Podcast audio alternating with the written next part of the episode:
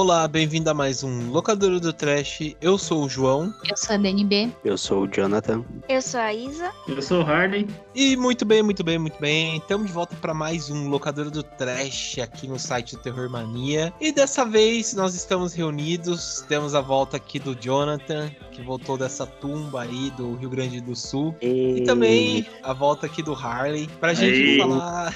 Pra gente falar um pouco, né? Desse estúdio maravilhoso que vem conquistando todo mundo, né? Que por onde passa. Que é o estúdio da A24. Antes de tudo, e aí, Jonathan, tudo bem, cara? Faz tempo que você não aparece. Como você tá, cara? Opa, tudo bom? É sempre um prazer voltar aqui no Locadora. E é isso aí, né? Eu tive que vir porque eu, eh, algumas precisam, algumas verdades precisam ser ditas hoje. E eu, eu estou incumbido, estou incumbido desta ingrata missão, tá? Se prepare. Entendi. O Pelo de Jonathan Deus. virou jardineiro e veio hoje só plantar a discórdia.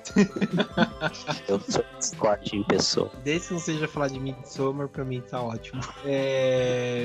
Epa! Mas- e também estamos aqui com o Harley. E aí, Harley, tudo bom, cara? Como você tá? E aí, mano, tudo certo? Dobradinha aí, né? Participar pra mim é sempre uma honra aí do Locadora. Sempre tô assistindo aí. E hoje eu vou romper meu relacionamento bissexual com o Jonathan, porque a gente vai quebrar o pau no sentido não bíblico, cara. É, esse A, daí eu não 20 sabia. a 24 pra mim, a 24 pra mim é a segunda melhor produtora depois da Troma, cara. Só pra ver o Nossa. peso da bagaça. Só conhece elas duas, então, hein? É, pior que é, pior que Eu não sei se Bang Bros entra.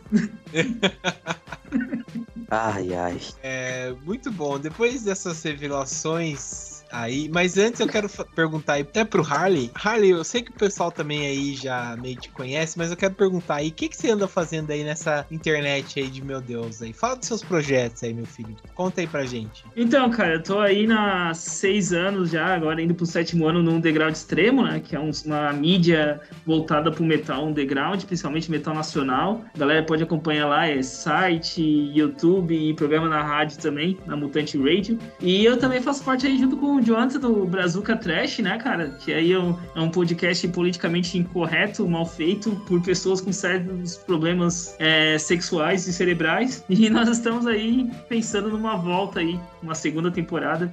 Assim que Isso o Jonathan fun- sair da hibernação. Disfunção erétil.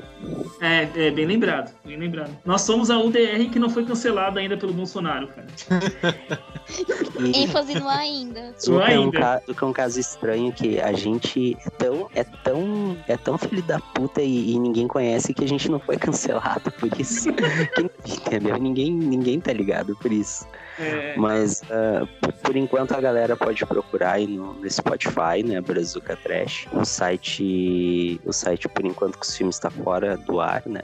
Mas em algum momento vai voltar esse site, certo? O projeto vai voltar, ele está sendo só reformulado, enquanto o nosso chefe Léo tá em um retiro espiritual, né? E mas os, os episódios do Brazuca estão lá e em breve a gente vai voltar a gravar, tá? Então a gente vai fazer uma divulgação daí e tudo mais. Eu vou fazer um jabazinho rápido aqui sobre a página da Lucifer Rise Magazine pra galera curtir lá. E esse mês saiu a edição impressa da Lucifer Rise, então, que era uma revista aí dedicada a metal extremo, metal nacional também, o Harley falou. Então prestigiem lá, se vocês não gostem, indiquem pra quem gosta, tá? E era isso da minha parte. Beleza. Depois dessa apresentação aí, lembrando que todas as informações vão estar no post do site Terror Mania, né? É... Só voltando então, lembrando que a gente vai falar, esse episódio hoje é dedicado à produtora A24, né?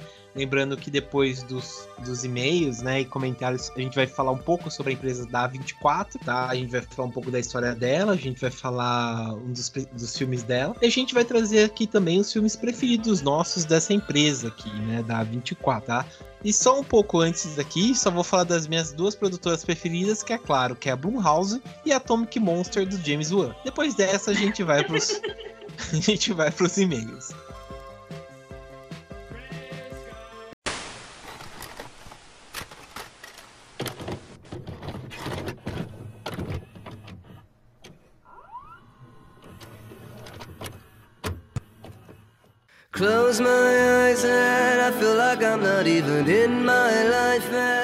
Bom, pessoal, a gente tá na parte dos recados, né? É, eu vou passar os recados rapidamente. Os recados que vocês já conhecem, na verdade. O primeiro é o seguinte: as nossas redes sociais que estão bombando, né? As nossas redes sociais, vocês encontram a gente tanto no Facebook, Instagram e Twitter através dos nossos arrobas, né? Que é o arroba terrormania666. Vocês encontram lá e ficam por dentro de todas as informações referentes ao Terrormania e do nosso podcast Locadora do Trash, né? Também vocês podem ouvir a gente, é, o Locadora do Trash, todo sábado, ou melhor, no final de semana, né? Que às vezes não sai no sábado, mas no domingo com certeza ele sai, né? Então vocês ouvem a gente no Spotify, no iTunes, no Amazon Music, no Deezer, todos os agregadores de podcast vocês encontram a gente, né? Lembrando que a gente tem também a nossa loja, né, do Terror Mania Store, que vocês podem encontrar a gente por lá e comprar aquela camiseta maneira para ajudar a gente, também vocês ficarem bonito aí para sair, para tirar uma foto e tal. E lembrando se sair use máscara, tá? E use álcool gel também, que é importante. É, também, pessoal, às vezes o pessoal pergunta, né? Ah, que música que tá tocando no programa e tal e tal. Lembrando que a gente tem uma trilha sonora própria, né? Então, sempre a gente deixa no post aqui do programa o link para vocês clicarem e também achar qual que é a trilha sonora que tá tocando no programa tal e tal, né? Então é só clicar que às vezes aparece lá qual que é a trilha sonora do programa, né? Lembrando que a gente também tem um filmou próprio, né? Daí vocês não precisam ficar voltando toda hora para saber qual que é o filme que a gente tá falando no episódio. É só clicar e ver no nosso filmou, né? Na nossa lista do filmou, qual que é o filme que a gente tá falando. Lembrando que a gente também tem nosso e-mail próprio, que é o contato@terrormania.com.br, que lá vocês podem mandar e-mail pra, pra gente, né? Conversando com a gente sobre parcerias, alguma dúvida, é, alguma coisa relacionada a trabalho e tal, vocês falam com a gente por lá, que é o contato@terrormania.com.br, beleza? Lembrando também, pessoal, compartilhe sempre o podcast para ajudar a gente, né? Essa rede aí, né, da broderagem, que é o quê? Você apresenta o podcast pro amigo, pro seu irmão, pra sua irmã, pro seu pai e tal. Sempre ajuda a gente, né? Faz essa piramidagem, vai, faz a gente crescer ainda mais, né, nesse gosto popular, beleza? Mas enfim, vamos voltar aí. É, Dani, volte aqui com a gente e fale pra gente aí. O que que o povo acha da A24? Qual que é o filme preferido deles aí? Lembrando, né, que a voz do povo não quer dizer nada às vezes. Lembra, mas beleza. É, a gente perguntou lá no Instagram, né? Qual que, Uhum. qual que o pessoal achava que era o melhor filme de terror da 24. E nosso colega que tá sempre seguindo a gente aqui, o arroba curioso leitor, ele falou que o que ele mais gostou foi Hereditário. Pediu pra não Uhum. julgarem ele. Então eu vou guardar meus comentários. não vou julgá-lo. É, o arroba afrofuturista também falou que o filme predileto dele da 24 é Hereditário, né? Tem, É. tem um fã-clube de Hereditário aqui no, no Terror Mania. E o arroba Andre, Andrifal, ele falou que o filme predileto dele é Black Coat Daughter, que é tipo aquele filme que tem a, a Emma, a Emma, Emma- Roberts, né? Eu acho que é esse. Esse, esse mesmo, adoro esse filme. Ele saiu com dois nomes. é, Eu acho que você já, é, Eu já falei dele. E o, o acho Fevereiro. que você já comentou Feve- dele aqui Fevereiro. no Aham. fevereiro. É. Eu acho que você já comentou É dele aqui no fevereiro. podcast.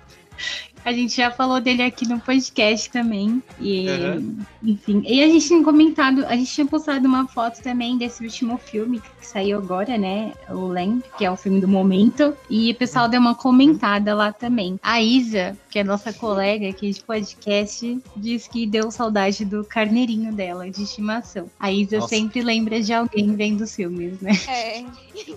Às vezes um carneiro. Às vezes pode ser um carneiro. só um A Isa parênteses. teve o. Pode ser um A Isa teve o, o morcego dela, agora essa É. novidade do carneiro. E a melhor parte é que o nome do meu carneiro era doido, porque eu não sei o Nossa. motivo, mas esse era o nome dele. Daí uma vez ele derrubou meu irmão e pisoteou ele quando ele ainda era bebê. Nossa. E meu pai vendeu o carneiro. Saudade, doido, onde quer que você esteja, eu tenho você no meu coração. Provavelmente ele buchada, uma buchada, Provavelmente ele virou buchada, mas sabe? É. a esperança é a última que morre. Não preciso falar isso. O apelido Não, da eu Isa vai ser é, Isa Exotic, né? Tipo, Joe Exotic, Isa Exotic. É, E o Gil Faura, aí. ele falou que o filme é perturbador e bom demais. E o Curioso Leitor também comentou.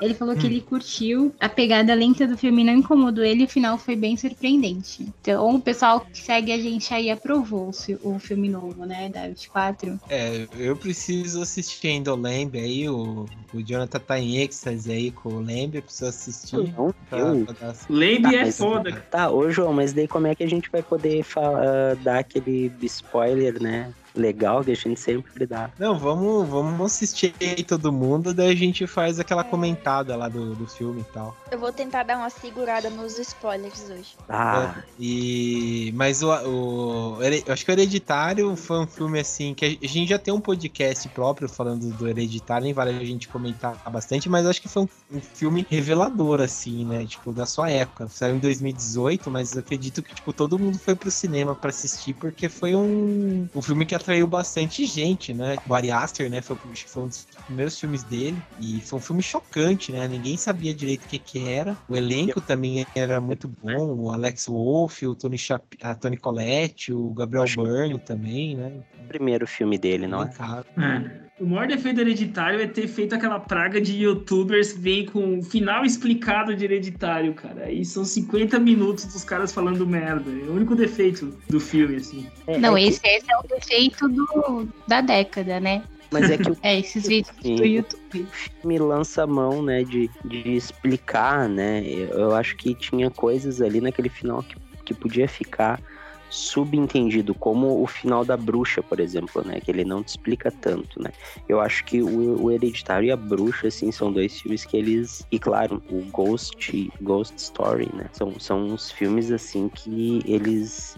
Querendo ou não, eles são meio que a cara, assim, da 24 inicial, assim. tipo, e daí tem outros filmes fora, né? Do, do, do gênero horror-terror, né? Que são muito bons.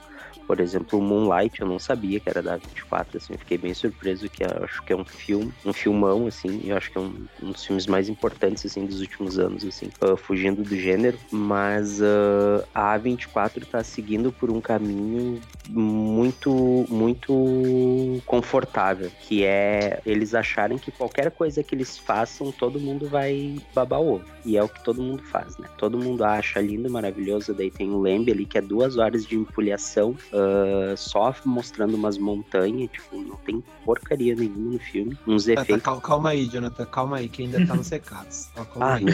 É, tem mais gente comentou mais alguma coisa, Dani? Não, por enquanto é só.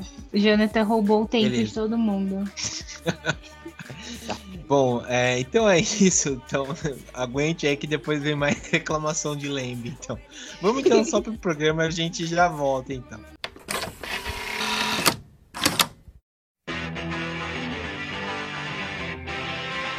Pessoal, então estamos de volta. É legal a gente comentar um pouco, né? Falar um pouco da 24. Polêmicas à parte, né? Sobre o estúdio, sendo bom ou não. É legal a gente falar que eles foram um renovador em algumas coisas, né? Principalmente do jeito de distribuição, do jeito de deixar alguns diretores livres, né? Na forma de trabalhar e tal. É, é interessante que o estúdio eles nasceram em 2012, né? Com uma proposta nova. Eles foram fundadas por produtores, né? E roteiristas e diretores de cinema. Um dos produtores foi o John Hodges. John Hodges, que é produtor cinematográfico, ele fez alguns é, filmes independentes de cinema, de, é, de cinema mesmo, né? É, e depois foi o, o David Feckel também, que ele era CEO de outras empresas também, que ele entrou dentro dessa proposta. E o Daniel Katz, que é diretor também de fotografia, né? Então os três fundaram a 24 eles começaram com alguns filmes pequenos de tipo de diretores dependentes mesmo, né? Ele começou, o primeiro projeto deles foi um projeto ousado do Roman Coppola, né, que ele produziu basicamente todo o filme, né? Depois foi eles compraram um projeto de o, do Ex Machine, que foi uma grande aposta, que até ganhou Oscar. Depois foi o Rum também, que é o quarto de Jack, né? Depois foi a Bruxa e por aí vai, né? É, a 24, depois desse grande salto, eles começaram a apostar grande em outros é, diretores também, né? Então eles e também outros projetos tanto para cinema como também para streaming, né? Que lembrando que em 2012 a gente começa a ter o salto da Netflix, depois em 2013 a Amazon Prime lá nos Estados Unidos, a DirecTV também que é um pouco forte lá nos Estados Unidos, e eles começam também a apostar não só dentro do cinema é, americano, mas também no cinema chinês, né? Que é o que acontece entre 2014 e 2017. Que pra gente foge aqui, mas fazendo uma rápida pesquisa, eu vi que eles começam a apostar dentro do mercado chinês de televisão. Isso que é interessante, por isso que eles começam a adquirir também bastante direitos autorais lá fora, né? E outra coisa que deu bastante popularidade para eles foi o filme dos Spring Breakers, do Harmony Corini, que, que revelou também, melhor, trouxe essa galerinha que era, tipo, popular da Disney, né? Tipo, a Selena Gomes, daí trouxe num, um papel mais ousado e tal, então daí deu uma relevância a mais pro estúdio, né? E daí nisso eles já tiveram em 2014, 2017 essa relevância de apostar dentro da televisão, né? Abrir o mercado, ir pra China e para outros lugares. Daí em 2018 eles já estão um pouco mais fortes, começam a abrir ainda mais o leque tanto da televisão quanto do cinema, começam a postar em séries do tipo é, séries para streaming, né? Então eles começam a olhar tanto para Apple, né, que é o parece que é o que eles têm mais afinidade, né? E depois eles começam também em apostar mais também em distribuição tanto para cinema comercial quanto também para cinema mais exclusivo, né? E uma, um dado interessante aqui que eles que eu achei uma loucura é que eles distribuem de 18 a 20 filmes por ano, né? Então eu achei isso aí bem ousado, né?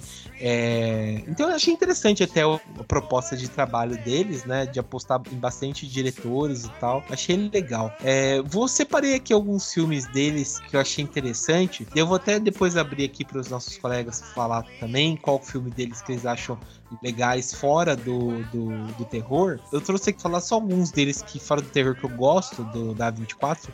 O Spring Breakers eu achei um filme bem legal com a Harmony que é um diretor que eu gosto. O Bling Ring da Sofia Coppola também é um filme bem legal. O Homem Duplicado de, do Denis Villeneuve, tem o Jake Gyllenhaal também é, é bem legal. O Loki, que é um filme bem louco com o Tom Hardy, que passa um cenário só dele dentro do carro e é tipo uma, é assim, uma cena só também. O próprio o próprio Enquanto Somos Jovens também do Noah Bombacha são filmes bem legais. Mas beleza, é, bom, vou abrir aqui. Vocês tragam aí para mim que outros filmes fora do, do ciclo de terror aí que vocês curtem do A24. Dani, falei, qual que é outro filme que fora do terror que você curte da, do estúdio? É, eu gosto bastante da. Eu, eu acho que a 24 ela tem aquele lance de que é um dos pou, dos poucos estúdios que as pessoas lembram que são os responsáveis pelo filme. Tipo, geralmente a gente fala do filme assim, é, de forma avulsa, né? E eu acho que tanto a 24 quanto a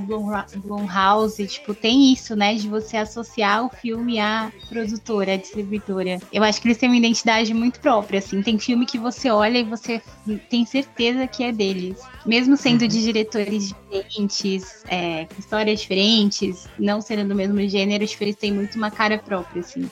É, e o meu predileto, eu tenho vários filmes que eu gosto, é, mas o meu predileto acho que é Bling Ring, porque é um filme que eu vejo sempre. Sério, é quando não tem nada para fazer. Sabe quando você quer ver um filme que você já viu? Eu já vi esse filme 500 vezes, eu sei ele de trás para frente, eu sei todas as falas, eu tenho livro, eu tenho tudo.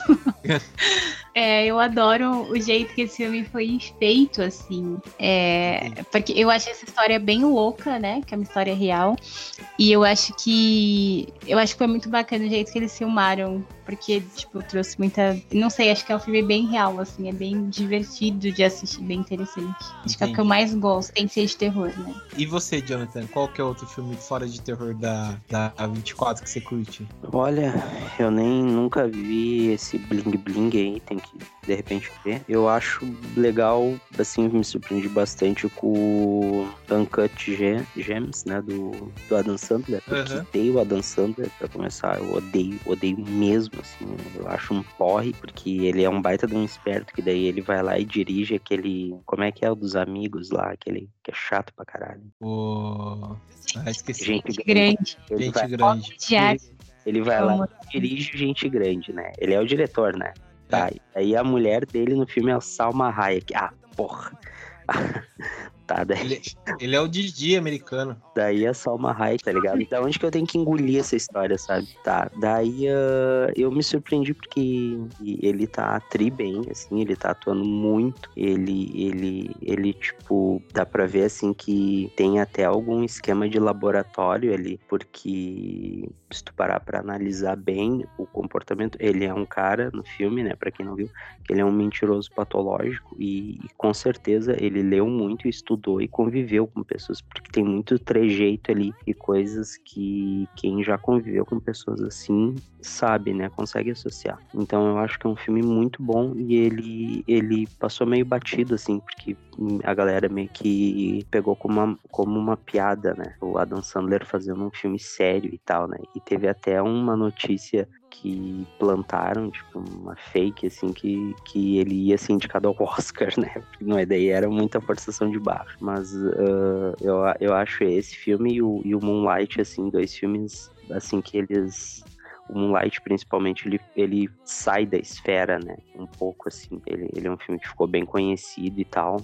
Acho, assim, que representam, assim, né? Entendi. E, e você, Harley, qual que é o filme que você curte fora de terror da 24? Então, uh, pô, fora do terror, cara, eu... Moonlight, é que vocês citaram. Ex Machina também, eu acho que não chega a ser muito terror, assim. E um que eu acho que foi vendido como terror, mas eu não consigo achar ele terror a ponto, assim, é o Clímax, cara. O Clímax, pra mim, ele é muito. Ele tá mais pra musical, tá mais pra uma pegada assim. Claro, tem umas ceninhas ali que talvez pode incomodar um pouco, mas eu vejo ele assim como um filme que é muito a cara, assim, do, da A24, né? Então. É... E até o sacrifício do servo sagrado também, que também não considera assim totalmente Nossa. terror, tá ligado? Uhum. Filme chato. Eu, eu, eu, falaria que é mais suspense, assim, mais uma pegada, assim. São esses, assim. E o. Pô, o Jonathan falou do Moonlight, né, cara? Então, a 24 é foda. Ô, Harley, esse clímax é o do Gaspar Noé? É, do é aquele que o pessoal fica dançando o filme inteiro. Nossa. eu sou um fã incondicional do Gaspar Noé, mas eu pulei esse filme, porque eu tenho a impressão de que eu vou achar um porre também. Não, não assiste, mano. Assiste, não assiste. Ele tinha lançado um filme pela 24, é um vendido. Não curti.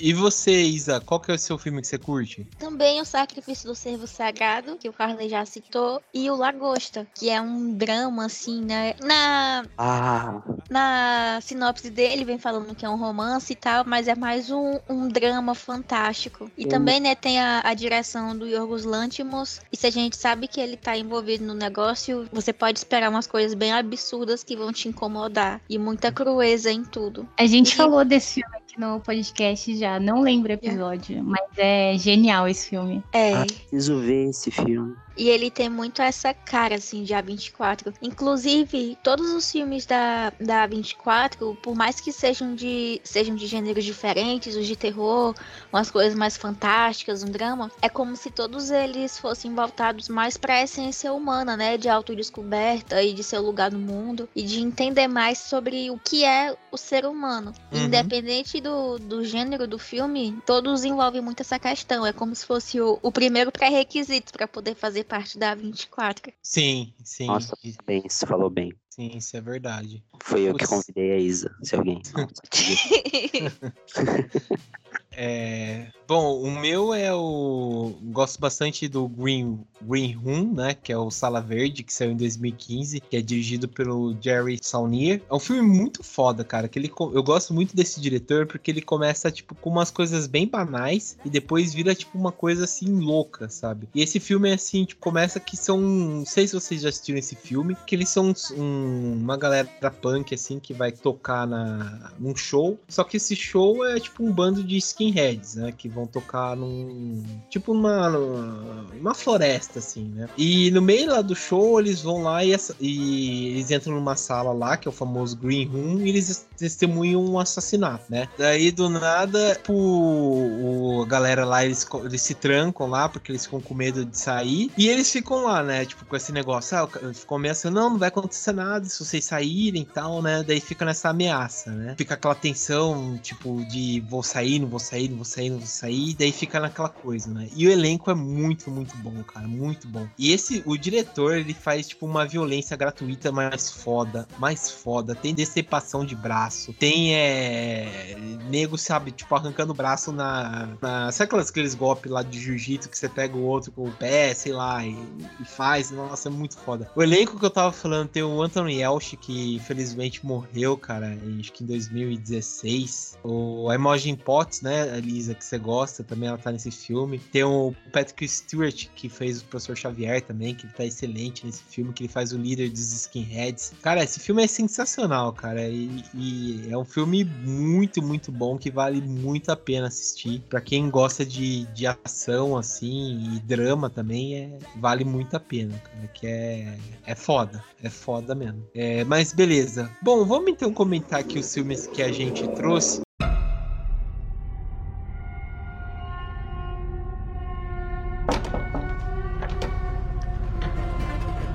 Come on, Peter. Let's just do it.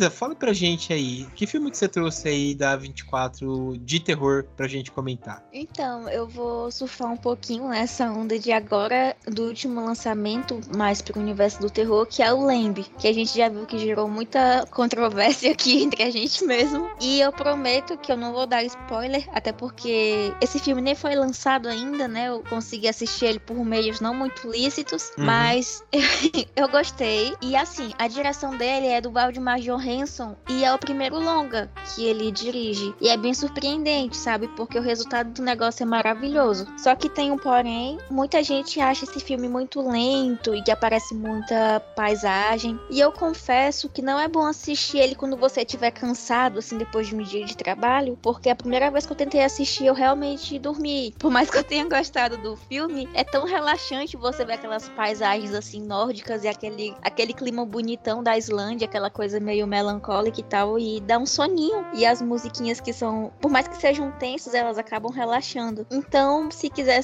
ter a experiência completa e assistir o filme de uma lapada só, assista quando você estiver descansado, porque você consegue imergir melhor na história. Mas enfim, voltando pro, pro filme em si, pra mim foi uma experiência nova, sabe? Contando o início da história sem dar muito, deixar muito claro o que é que vai acontecer, a gente conhece um casal que eles moram no meio do nada, assim, entre umas montanhas belíssimas lá, e eles são criadores de ovelha. E a gente vê que eles não estão muito bem, assim, você percebe que o casamento tá meio tá por uma crise, que eles estão profundamente tristes. Aí ao longo do que a gente vai conhecendo por meio das paisagens e dos cenários da casa, a gente percebe que eles tinham uma filha pequena, talvez uma bebê ou uma criancinha pequena assim, e que ela morreu porque o berço dela tá dentro do celeiro e o quarto dela tá abandonado. Daí a partir desse, dessas descobertas você entende por que, é que eles são tão tristes daquela maneira, porque eles perderam a filha. E nisso, vai- a gente vai vendo no início do filme o dia a dia deles mesmo. Não tem muito diálogo nessa primeira metade do filme. É só eles convivendo entre si, falando o mínimo do mínimo. Eles interagem só pra poder executar mesmo as tarefas cotidianas dele, porque não tem assunto, não tem nada. É como se todo mundo tivesse frio, que nem o, o clima de onde eles estão. Que outro detalhe também sobre esse filme é que a partir do desenrolar da história, muda o cenário, é como se todo o ambiente também fosse um personagem. Quando eles estão tristes, o clima tá bem frio, nublado, tá ventando bastante. E à medida que eles estão se sentindo mais vivos, mais felizes, o ambiente também vai ficando mais ensolarado, aparecem flores, aparecem pássaros. E a gente consegue ter uma noção de tudo o que tá acontecendo também se baseando no, no cenário que eles estão inseridos. Mas, retornando à história, a gente vai vendo esse dia a dia deles, até que uma da- das cabras lá, uma das ovelhas da criação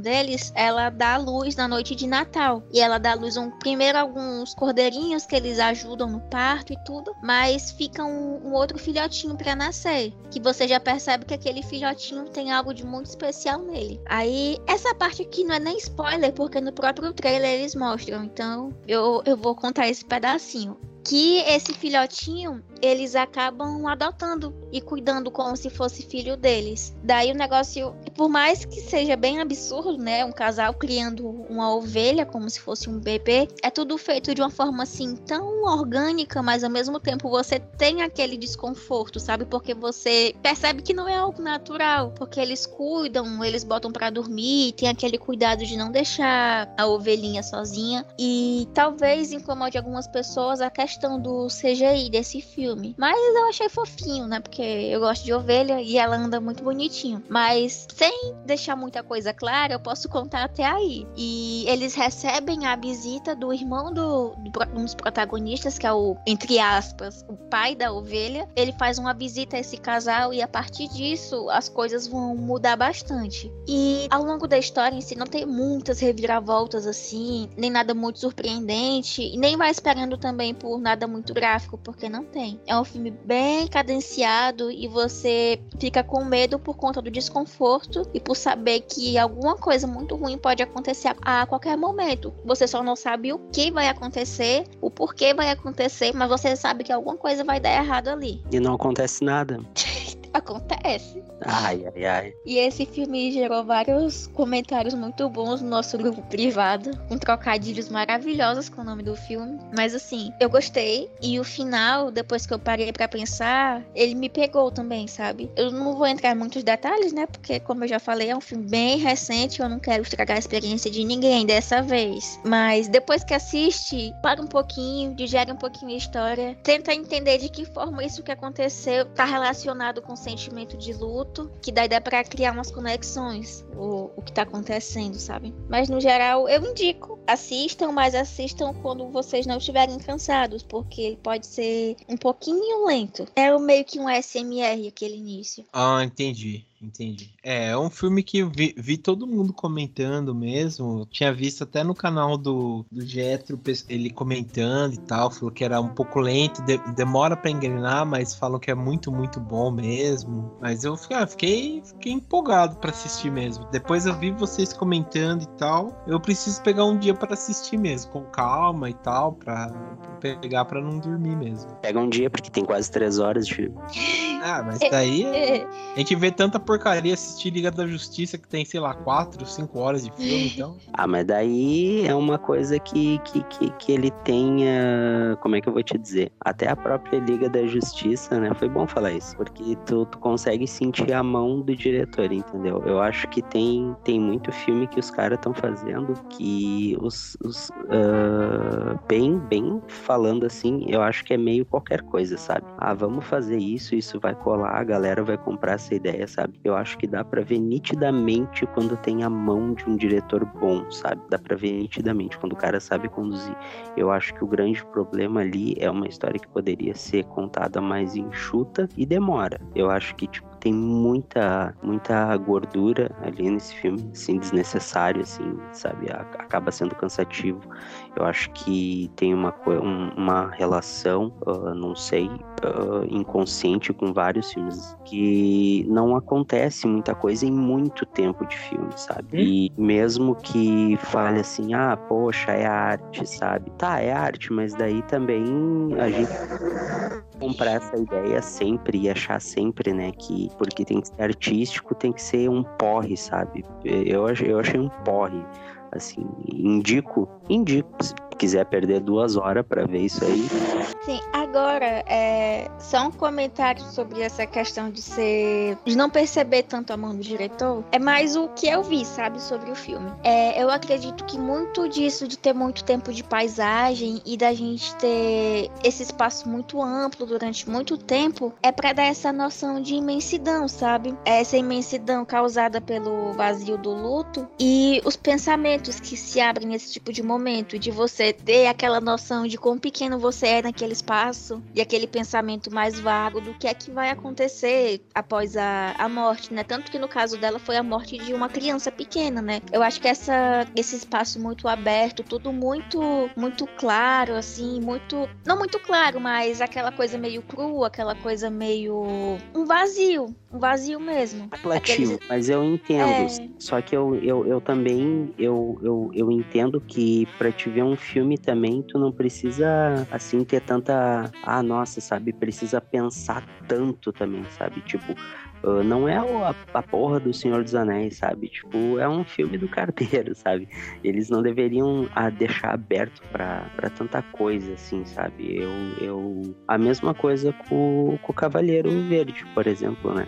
O Green Knight lá, que daí ele é meio sobre a lenda lá do Rei Arthur e tudo. Mas, tipo, eu vejo que a A24 tá entrando num padrão, sabe? Porque depois do Green Knight, depois vem o Carneiro, e, e, e os dois são filmes super arrastados que se baseiam muito na fotografia, de tu olhar assim, bah, que legal essa fotografia, o filme é lindo, maravilhoso. Tá, mas e a porra da história? E o conteúdo, sabe? Daí para te entender o Green Knight, tu tem que ler 300 livros do Cavaleiro, sabe? E, e, e daí para te entender o Lembre, para te curtir, daí tu tem que entrar, sabe, muito nessa coisa. Eu eu achei bem bem, eu vi bem um padrãozinho assim, sabe? Eu eu acho que a A24 uh, perdeu duas oportunidades assim de fazer dois filmaços assim, não sei.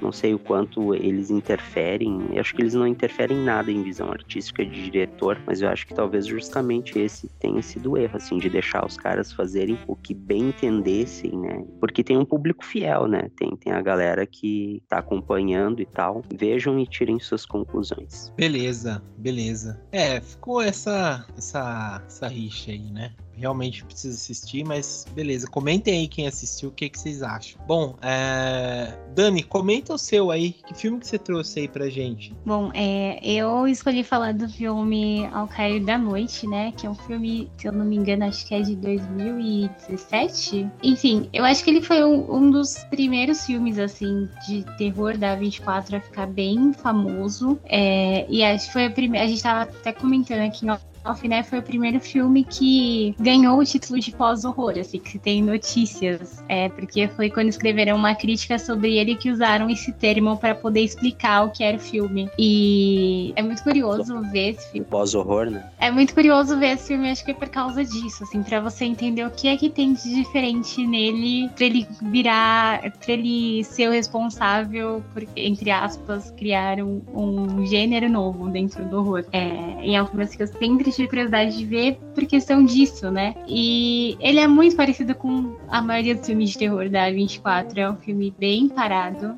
Ele conta a história do, de uma família que ela tá, tipo, num, num refúgio, assim, numa floresta, se escondendo, porque tá tendo uma espécie de doença, assim, tipo, como se fosse o Covid, sei lá.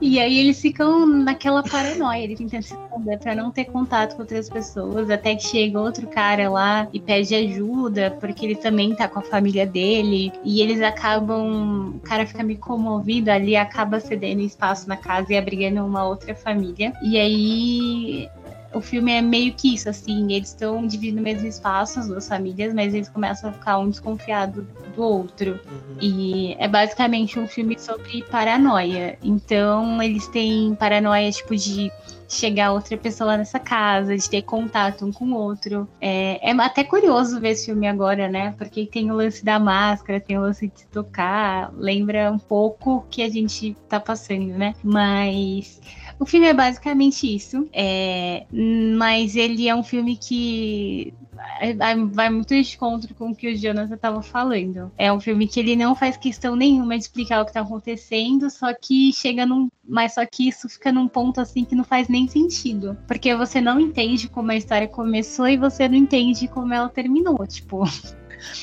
É como se você fosse jogado ali num momento que aconteceu no meio do, dos acontecimentos, mas o filme não faz questão de dar explicação nenhuma, nenhuma pista sobre nada.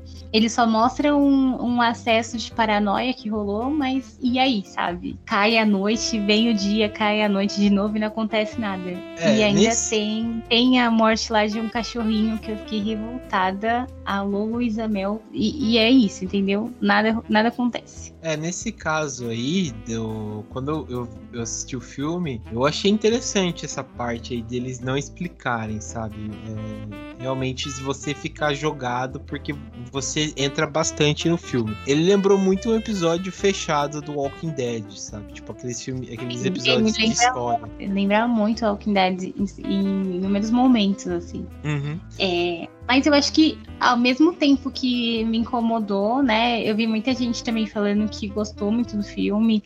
É, é realmente aquele filme que você tem que ficar lendo as entrelinhas, assim, procurando uma explicação. Cada um interpreta de um jeito. Mas eu acho curioso ver, porque eu vejo, tipo, como se esse filme tivesse aberto uma portinha ali para muitas outras coisas que vieram depois dele. Então você vê, assim, como essa fórmula deu muito certo nesse filme, é, né?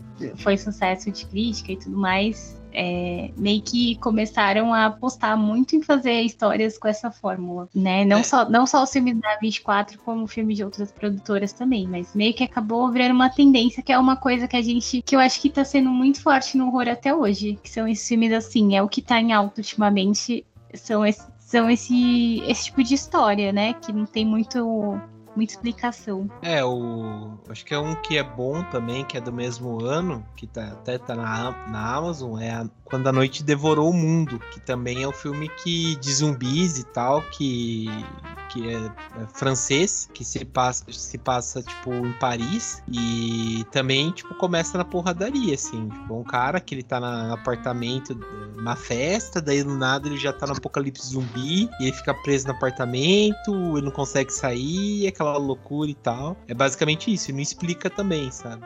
Mas eu, eu gostei desse, desse filme por, por esse clima de, de paranoia que vai crescendo, né?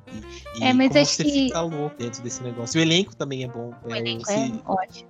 É, o Joey Edgerton aí, ele tá bem no filme. O Christopher Abbott, só tinha visto ele no, no Girls. E nesse filme aí ele tá, ele tá legal também. Mas eu acho que o que. É, acho que eu nem, nem soube explicar direito.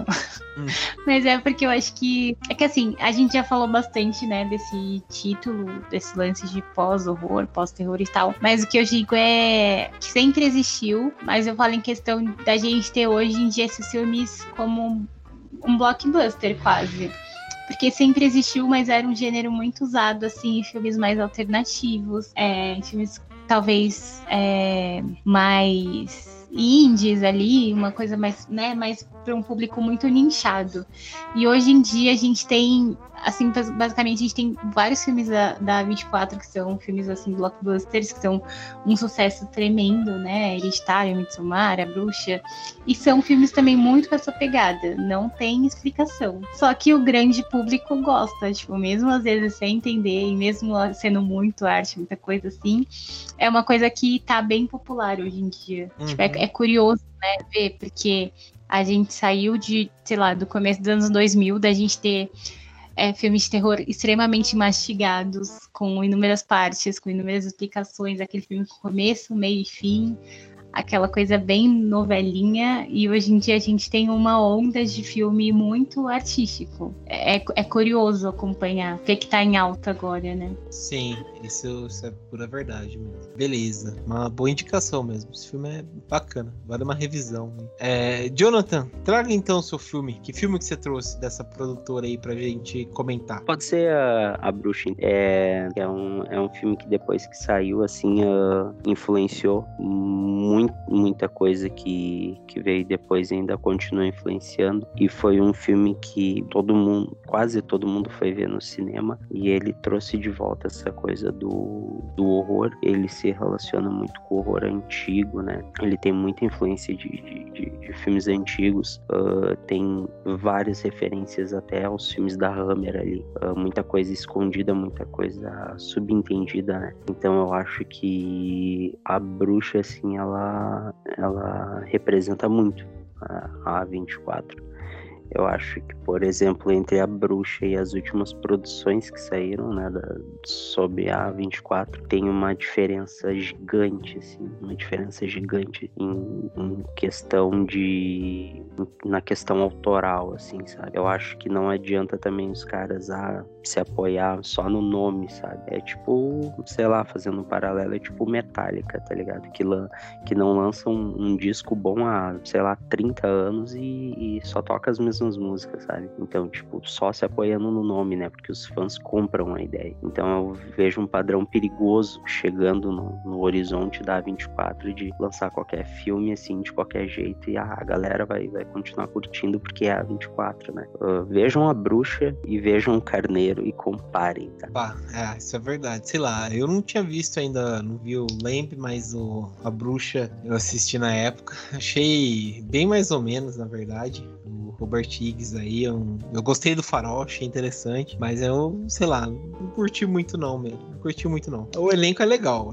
A Ana Taylor-Joy, acho que é o primeiro trabalho dela, tá excelente, arrasa. O final também é bem legal, mas não achei tudo isso não. É, é, é, mas é um ponto fora da curva. Isso eu tenho que concordar. É um ponto fora da curva. É, é um filme que influenciou, né? É. E o final dele é foda pra caramba. Ele se destaca. Vale lembrar que o final do final do, da bruxa é chupado do, do curta-metragem do meu amigo Christian Verardi.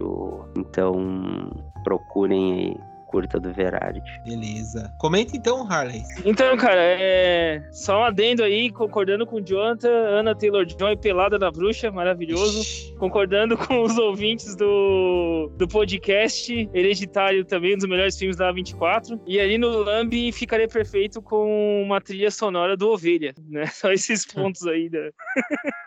Mas assim, ó, eu trouxe, cara, um filme que eu não vou falar assim, ó, é o meu favorito da 24, que meu favorito é a tríade aí que o Jonathan falou. Concordo plenamente aí. Só bota o hereditário. A transformação, cara, que é um filme até que se tu for olhar, parece meio comédia, tem uns toques de comédia, só que em alguns momentos ele vai dando aquele padrão da A24, assim, que é ser arrastado, ser mórbido, e um final que te dá um belo soco no estômago, como a maioria dos filmes da A24 tem essa característica de dar um soco no teu estômago e te deixar muito mal, assim, por bastante tempo, cara, né? E aí o, o Carneirinho fez isso comigo também. Mas o Tusk, basicamente, é a história aí de um, um podcaster. Aí, João, fica, fica a dica aí pra tu tomar cuidado.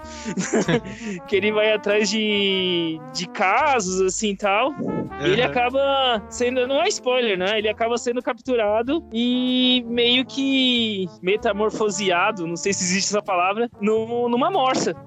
O cara vai, vai transformando ele numa morsa, seria um centopeia humana com cérebro, tá ligado? O Tusk. E aí, cara, o filme ele não tem tanto é, horror corporal como eu pensei que ele ia ter. Tem algumas partes assim, até que é bem comédia, bem engraçado. E ele se vende pelo absurdo, né? Ele se vende pelo ridículo, pela transformação. Mas ali, quando tu pensa assim, vai, eu vou rir disso aqui agora, o filme vem com um dramão fudido. E aí, claro, se tu tiver muito louco, tu consegue ir entendendo o que o diretor queria passar, como a, a gente ser preso no próprio corpo, a, a você perdendo a sua identidade para um aspecto mais animalesco. É, ah, cara, o filme ele vai para gera muitas essas, essas indagações assim relacionadas ao que tá acontecendo, né? Te pega pelo absurdo também. E, cara, é tipo viajando aqui, pega, sabe aquela loucurada do Corra de você tá preso assim, tal, do Jordan Peele? Então, uhum. pega essa, esse conceito do Corra e bota uma morsa no meio. é, é basicamente isso, cara. Eu só achei que a dublagem perdeu a chance de botar o nome Leon anúncio. que aí ficava tudo certo, cara. Mas o Tusk, um ponto ruim do Tusk é que tem o Johnny Depp, cara. E eu não sou fã do Johnny Depp. Acho que às vezes ali o, o, o filme dá até um destaque. Ele é um papel dele ali, é um detetive. Acho que às vezes o filme tá até um destaque exagerado pra, pra ele, assim, né? Que é estrelinha, né, mano? Então, é um dos poucos filmes aí que tu não vai, vai ver o Johnny Depp sentar com a cara branca, né? Então Talvez só cocaína no nariz, mas aí não conta. mas fica essa dica aí pra galera. É, é, um filme. Cara, é um filme de terror, mas ao mesmo tempo ele é comédia, é um terrir. Ao mesmo tempo ele é um dramão. Eu não lembro agora se é 2014, não lembro agora qual ano certinho desse filme, mas 2014. é um filme 2014, né, mano? Uhum. É perturbador pra caralho, perturbador pra caralho, né? E é, é um filme assim, ó, eu diria que é um ponto fora da curva da A24 pela questão assim do humor, assim, que é um filme que tem esse passeio de humor um pouquinho, mas assista, cara, assista e você vai ver a transformação em morsa, é maravilhoso. Tu vai sair do filme falando bolinha de golfe. esse, filme, esse filme é bem legal, eu gosto dele porque é, ele tem o Kevin Smith, que é um diretor que eu adoro. E ele escreveu e dirigiu né, o, o filme. E também ele, ele, é prequel que vira uma trilogia esse filme. Não o filme em si, mas a, tá dentro, né? Porque desse filme ele vai virar uma. Tem aquelas atendentes, né? Ele. Daquele bar lá, tipo da lojinha, que vai ter a filha dele, né? Que é a. a acho que a loira mais velha lá, que é a, a Harley Quinn, que, que é filha do Kevin Smith. E a filha do Johnny Depp apres- também tá no filme. É, nesse daí, né? O Johnny Depp também aparece, né? Que você comentou e tal.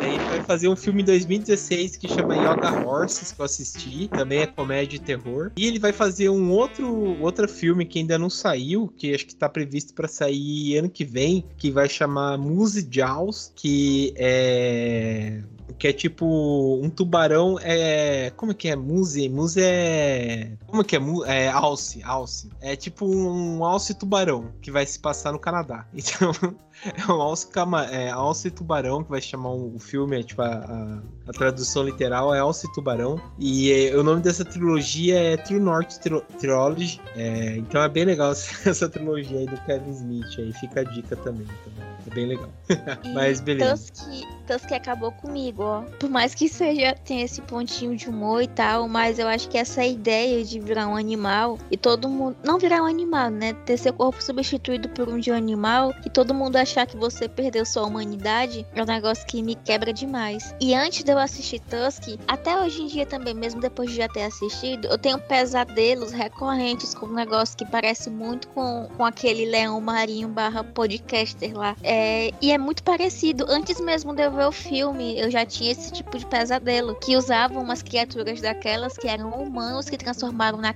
em animais assim. E colocavam eles, tipo, uns testes de governo, sei lá, pra poder comer gente e matar pessoas. E era só esse comentário que eu tinha pra fazer. Tipo, que tá Ah. nos meus sonhos. Só pra te deixar um pouco traumatizado, você já viu a versão é, live action da Revolução dos Bichos? Não, ainda bem que não. É- Mas falando assim, parece ser um negócio meio de furry, né? Eu Acho que eu vou passar longe. Nossa, eu assisti Assiste uma Cats, vez. É mesma... Assiste quê? Assiste Cats, é a mesma coisa. Não, não, acho que meu cérebro já tá traumatizado demais pra uma vida só. Eu assisti a Revolução dos Bichos, é, é de 99 o filme. Eu assisti quando eu era. é, quando eu tava, sei lá, passando no SBT e tal. E é um filme também que, tipo, te deixa bem mal, assim, sabe? Porque eles colocam bichos de verdade e tal. Daí tem uma cena lá na Revolução dos Bichos, é, tipo, quando os porcos tentam ser, tomar o controle, né? Daí eles começam a, a ser igual os homens, né? Daí eles começam a beber. Daí os porcos ficam, tipo, bêbados e tal. Tadinho. Daí eles viram meio que hu- humanos, né? Então, tipo, é porco bebendo e tal. Então você que tem medo disso daí de transformação, de coisa e tal, é meio traumatizante. É, eu não presto pra filmes com bichinho, não. Eu chorei até com o Baby um pouquinho atrapalhado, porque eu achava que ele sofria demais. Eu nunca Bom. mais consegui assistir. Beleza. O João É, falando, eu lembrei de um comercial das antigas, cara, que tinha no, no Globo Ciência, o menino virando macaco. Tem entrado nessa merda até hoje. É foda. É, Procure no YouTube, procure no YouTube, Globo Ciência Comercial. Vocês vão ver, cara. É tra- Eu tinha 5 anos, eu olhei aquilo e falei, vou dormir, eu vou virar um macaco. Fudeu. Beleza. Bom, é, é, bom, pra gente encerrar então, eu vou falar o meu aqui. É, o meu é o que eu trouxe é o Ex Machine, que saiu em 2015, que ele também é uma ele é um filme britânico, só que ele foi com a A24 comprou os direitos, né, do filme, distribuição e tal, então foi lançado também pelo estúdio. É, ele foi dirigido pelo Alex Garland e escrito e dirigido, né? Lembro que foi um hypinho no, na época e tal. Ele até ganhou o Oscar de melhor roteiro original no. Então, eu ganhou dois Oscars de efeito, melhor efeito visual. Ele ganhou o Oscar e foi indicado a melhor roteiro original, né? O Alex, ele foi. Só teve esse filme, se eu não me engano, de direção, mas o resto ele escreveu e tal. Ele até escreveu o, alguns jogos, Devil May Cry e tal. Mas enfim, esse filme é muito legal, porque ele tem um elenco muito foda, que é a Lisa Vink Vender, que, que é um espetáculo à parte. Tem o, o Dominic Hall Gleason, né? O Oscar Isaac também. É, e, tipo, um filme de ficção científica muito, muito foda, cara, né? Que é um, o Oscar Isaac, que é um cara que tá construindo, tipo, uma inteligência artificial, tipo, é, perfeita, né? Ele tenta a todo momento construir essa inteligência artificial para ficar com ela, né? Mas ao mesmo tempo essa inteligência percebe que não vai ter um futuro muito legal com o Oscar Isaac Isaac e ela tenta sair fora desse, desse relacionamento, né? E ela meio que também coloca o, o, o Domhnall Gleeson é, na jogada, né? Que ele é um funcionário do Oscar Isaac, na empresa dele, já que ele é multimilionário e tal, né? Então fica nesse jogo de confiança, de gato e rato entre os casal, né? Então, tipo, ele entra, ele fica como um triângulo amoroso entre os três, sabe? E, e é interessante porque, tipo, ela é uma inteligência artificial, ela é um robô, né? E fica nesse negócio, sabe? Entre os dois e tal. Tipo, um confia no outro e, e ele sendo um robô. E vai escalando do tipo de até ter tipo um assassinato, é, de traição, e fica aquele, aquele suspense muito foda, cara. Quase não tem. Tipo, não dá pra dar, ter muito spoiler aqui, porque é um filme que vocês têm que de ver do começo ao fim, porque é, é, é, é, é foda, sabe? É foda. Vocês já tinham visto esse filme, o Ex Machina? Já, eu já assisti ele me dá um, um medo, assim. Eu não vou falar o final, né? Porque. Até porque, né, esse filme, o final dele é um negócio surpreendente. Mas eu já assisti ele e é um negócio que me dá medo. Eu tenho medo de muita coisa, né? Tenho medo de bicho que fala, tenho medo de robô, tenho medo de boneca, mas é porque esse negócio de inteligência artificial e de experimentos muito assim escondidos debaixo dos panos é um negócio que já é pra pessoa ficar com um pezinho atrás, né? Uhum. Mas eu amo esse filme porque ele trata tanto dessa questão de da evolução da ciência em si quanto de que forma a gente está ligado a isso, sabe? De que forma nós somos semelhantes e o que é que difere a gente de máquina. Uhum. Eu acho que essas questões aí são bem válidas pra gente ficar pensando enquanto assiste. Sim, sim, isso, isso, é, isso é verdade. Ele embarca muito na onda do Ghost in the Shell, né? Se a gente for uhum. pensar nessa, nessa filosofia, né, da coisa. E tem umas cenas muito legais, né? Principalmente a cena da dança entre os dois e tal, né? Eu gosto bastante. É um filme filme que faz a gente pensar e, tipo, apesar de não ser um filme é, feito pela 24, mas distribuído por elas, é, é, um, é um filmaço, né? Chegou a gente, pela gente graças a eles, né? E dominou o Oscar, eu lembro, naquela época e tal, por conta, por conta disso, né? Pelo hype do filme.